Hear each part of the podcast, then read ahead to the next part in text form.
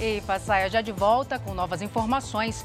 Homem é preso em flagrante com 14 celulares furtados no Réveillon da Avenida Paulista.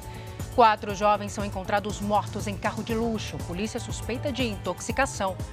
O Jornal da Record já está no ar.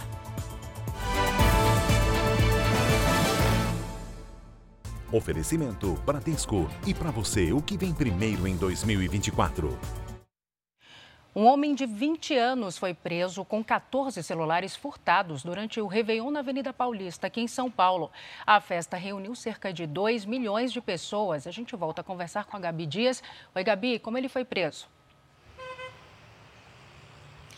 Salsi, o homem foi flagrado pela polícia enquanto ele deixava os celulares cair no momento em que ele os escondia na blusa. Ao ser questionado, o colombiano confirmou que furtou os celulares durante o Réveillon na Paulista e então foi preso em flagrante.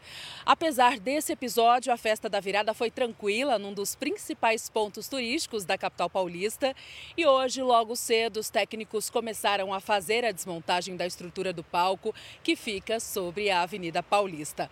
O trânsito continua bloqueado na área até que esse serviço seja concluído, Salsi. Obrigada pelos detalhes, Gabi. Quatro jovens foram encontrados mortos dentro de um carro de luxo em Balneário Camboriú, Santa Catarina. Eles eram de Minas Gerais, das cidades de Paracatu e Patos de Minas. Camila Cambraia, boa tarde para você. E o que teria acontecido, hein? Boa tarde, Salsi. De acordo com a informação dos bombeiros, dois jovens de 21 e 24 anos, uma jovem de 19 e um adolescente de 16 tiveram paradas cardiorrespiratórias.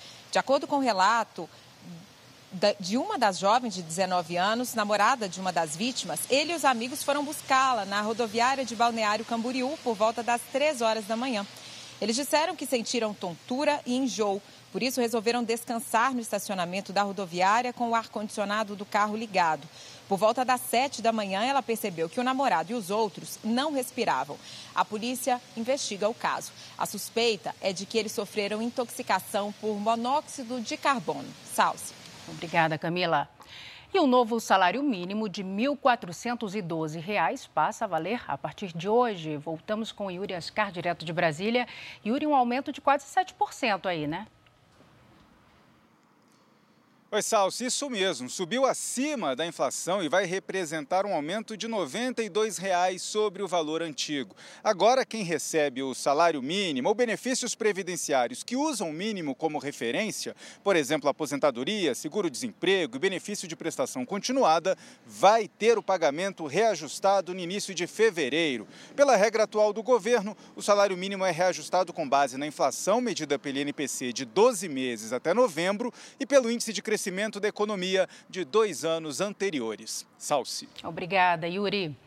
O governo do Japão informou que os terremotos não danificaram as usinas nucleares do país. Um gabinete de crise foi criado para avaliar os danos. Mais de 36 mil residências estão sem energia elétrica nas cidades de Ishikawa e Toyama, que foram as regiões mais afetadas pelos tremores. 1.400 pessoas estão retidas em trens de alta velocidade na região. E chega ao fim esta edição. Continue agora com o Cidade Alerta. Boa tarde a todos e feliz ano novo.